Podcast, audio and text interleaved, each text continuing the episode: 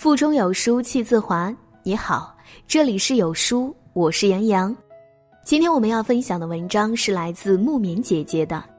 何洁未 P 原图曝光，中年人的认命从放弃身材开始。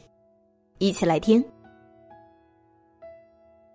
前两天，何洁参加北京冬奥会倒计时一千天晚会现场的一组照片流出，在渐变星光裙的衬托下，仙气满满，状态很是不错，立马就登上了微博话题榜。但随后有网友晒出现场无修原图，简直是之前精修图的加大版。虽说拍照修个图再正常不过了，但这 P 的也有点太狠了吧？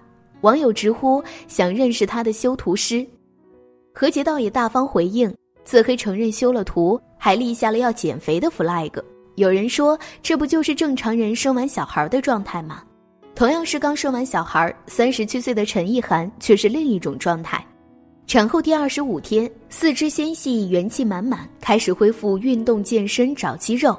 产后两个月，二十二小时跑完二百一十公里接力赛。体力惊人，身材已和产前无异，在她身上，你甚至看不到几乎困扰成年人的发胖和年龄问题，无论是状态还是身材，永远是一副十八岁少女的模样，越活越年轻，跟她几年如一日坚持运动和作息规律分不开。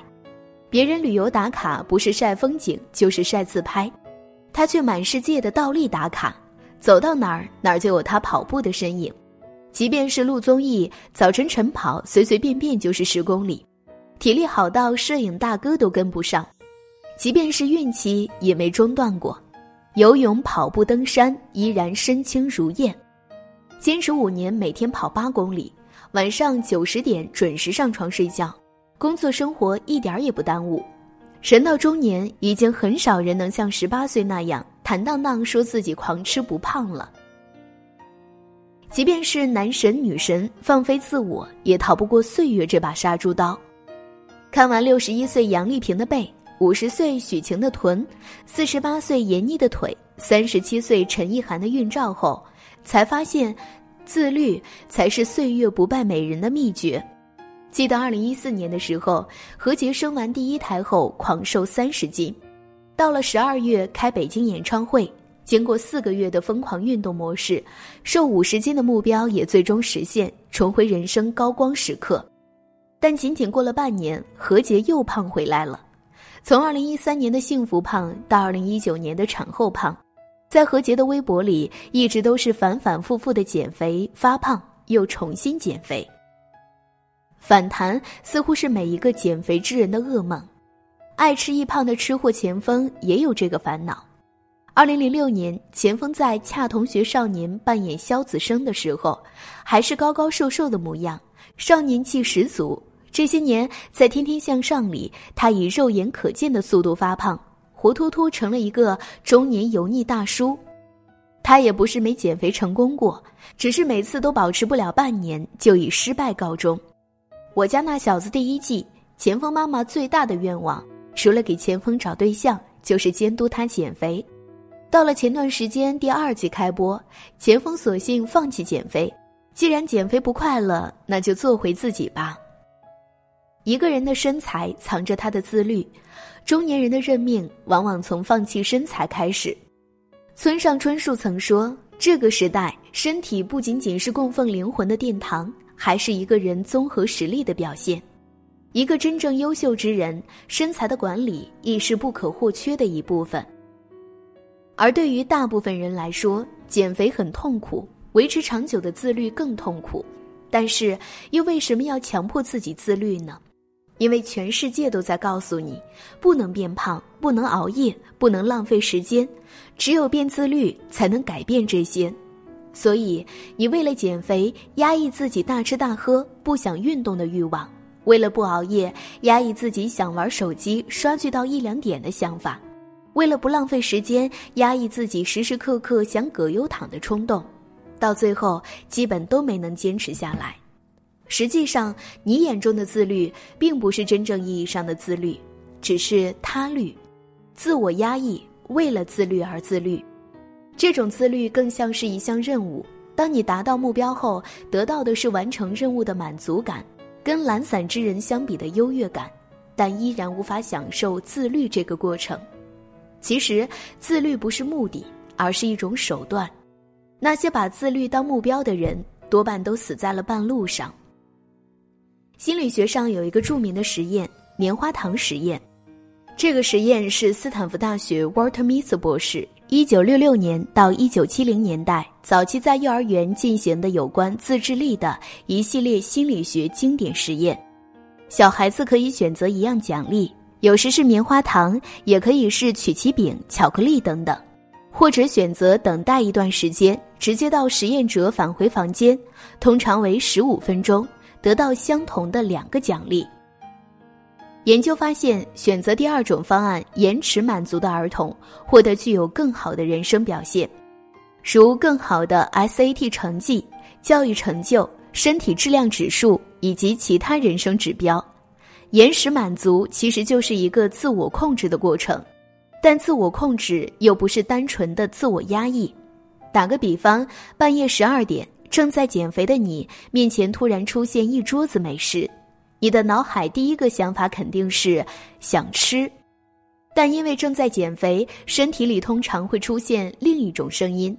自我压抑的人会告诉自己忍住，不能吃，不能吃，到最后往往变成吃完再说。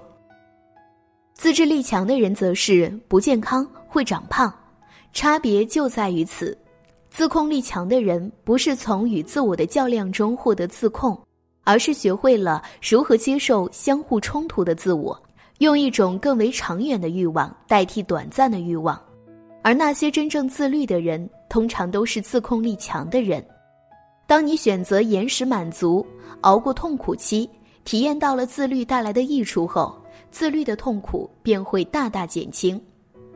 有书君关注了好几年的一个插画博主南瓜子。从一百四十七斤到一百斤的减肥增肌之路，就是活脱脱一部胖子逆袭史。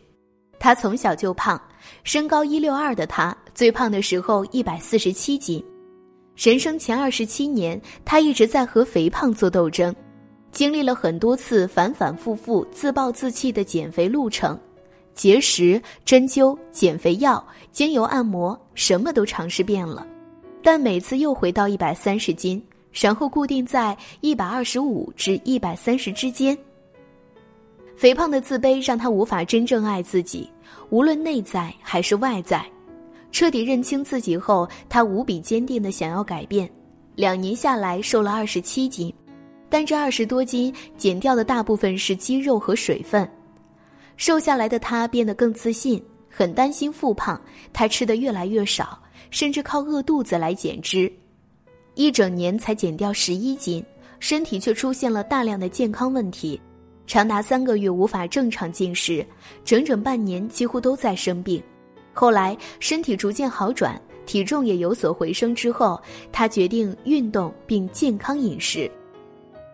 从第一个月以爱上运动为目标，到第二个月让他体验到健身带来经期不痛、皮肤变好的好处。再到现在，自由快乐的运动、健康饮食变成一种习惯。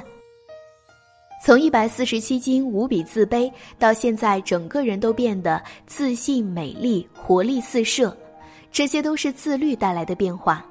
只有认清自己的真正目标，体验到自律带来的益处和快乐，然后把自律变成像吃饭、睡觉、呼吸那样自然的事情，才能形成良性循环。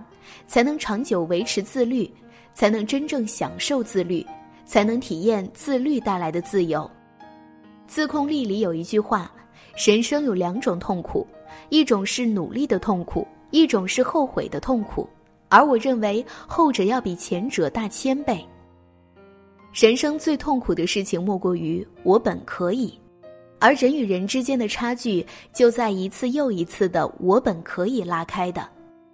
当你真正做到了自律，那些所谓的努力的痛苦根本不值一提，人生已然是另一种境界。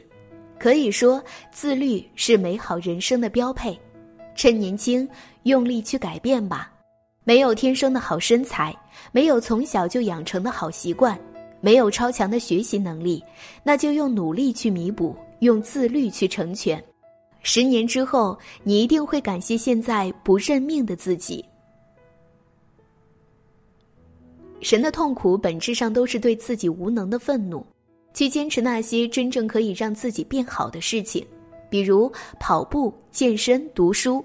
有书君为你推荐一个优质成长平台——轻读书院，多维度带你高效成长，活成自己喜欢的样子，过上自己想要的生活。长按识别下方二维码，关注轻读书院。